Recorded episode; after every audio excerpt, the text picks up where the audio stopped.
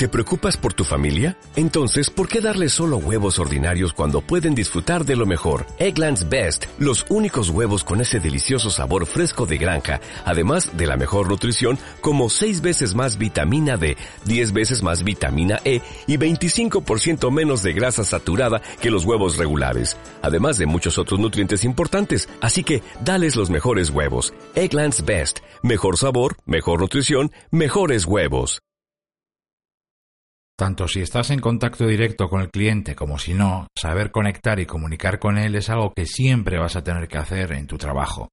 No es una cuestión de venta, sino de coordinación, eficiencia y sobre todo de tener menos problemas y urgencias. Y creo que eso nos interesa a todos. Gracias por estar ahí, soy Berto Pena y este es el podcast de Think donde aprendemos a ser más eficaces en el trabajo y a tomar el control de nuestra vida.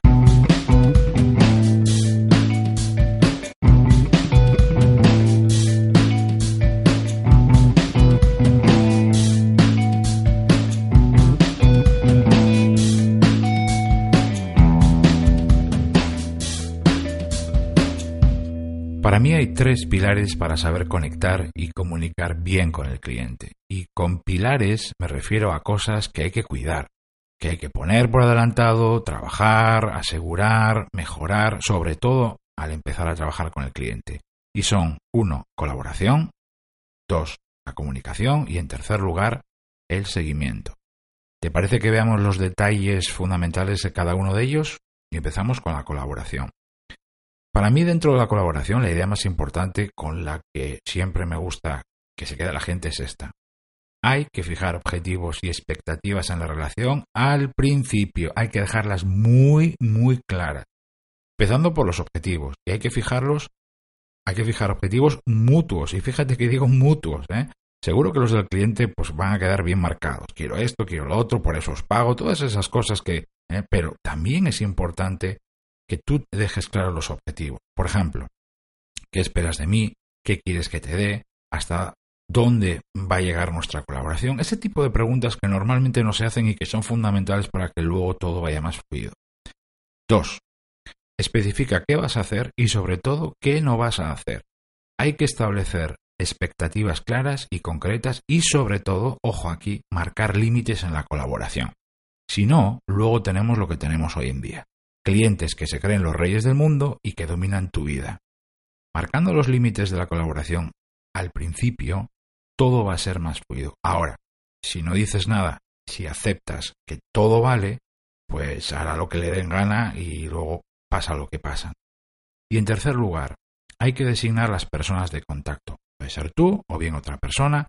Y también os interesaría, aunque fueras tú la persona que va a hablar con el cliente o con las personas, el equipo del cliente, designar a personas alternativas. Por ejemplo, si tú no estás disponible en un momento dado porque estás en una reunión, en el dentista o de vacaciones, puedes hablar con esta persona. Y hay que dejarlo muy claro.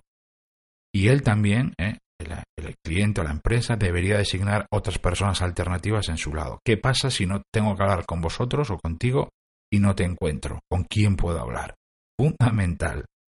Vamos ahora con el segundo pilar, la comunicación. Aquí hay que empezar decidiendo cuáles van a ser vuestros canales de comunicación. ¿eh? Empezando por las reuniones, por ejemplo, cómo van a ser. ¿eh? Cada cuánto las vais a hacer. Hay que fijar un calendario, ¿eh? no olvides el, que, hacer reuniones un poco a la ligera, hay que fijar un, más o menos un calendario. Cada cuánto aproximadamente nos, nos vamos a ver, ¿no? ¿Cómo van a ser las reuniones? ¿Van a ser de seguimiento y evaluación o vais a tratar más cosas? Van a ser presenciales, que eso implica pues desplazamientos, más pérdida de tiempo, o vais a utilizar en algún caso o en todos teléfono o mucho mejor videoconferencia. ¿Vais a estar vosotros o van a asistir esas personas alternativas de las que hablábamos antes? ¿Veis? Hay que empezar hablando de los canales de comunicación y el, uh, las reuniones. Y el segundo, el correo. Ese punto es vital porque va a ser vuestro canal de comunicación principal. Tenéis que acordar qué temas vais a tocar por correo y cuáles mmm, están fuera del correo. Por ejemplo, quedan fuera las urgencias de verdad. Es que eso en la vida debería tratarse por correo, ¿no? ¿Cómo van a ser vuestros mensajes? Vais a utilizar, por ejemplo, muy recomendado, algún tipo de palabra clave en el asunto para entenderos mejor o si a la hora de pedir o hacer cambios vais a seguir alguna plantilla en concreto para, para incluir información esencial en el trabajo y que no se os olvide, como por ejemplo las fechas, ¿veis? Y en tercer lugar, ¿cómo vais a comunicar, atención aquí, los cambios y sobre todo las urgencias?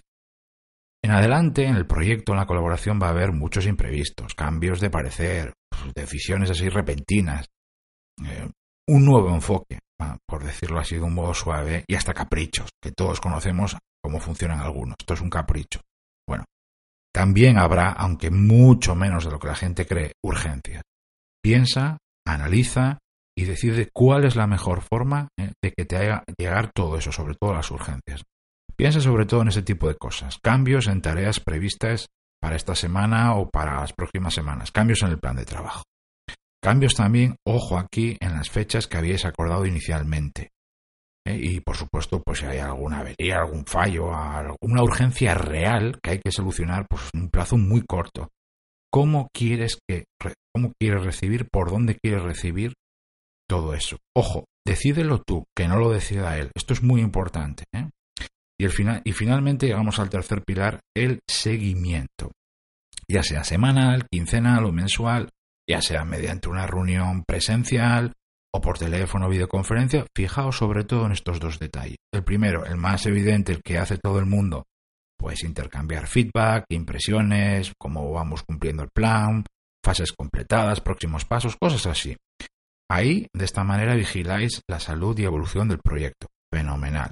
Pero hay un segundo punto que no mucha gente hace, que para mí es fundamental también. ¿Cómo está siendo la, colaboración y la comunicación?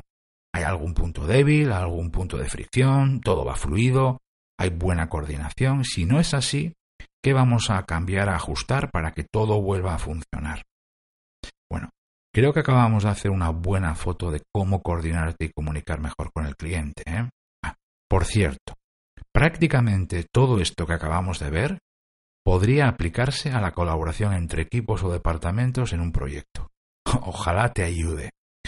Muchas gracias por haberme acompañado. Se despide de ti Berto Pena. Y mientras llega el próximo episodio, me encontrarás como siempre en mi blog thinkwasabi.com. Ahí también te cuento las claves para pilotar tu vida de forma diferente. O'Reilly Auto Parts puede ayudarte a encontrar un taller mecánico cerca de ti. Para más información, llama a tu tienda O'Reilly Auto Parts o visita oreillyauto.com.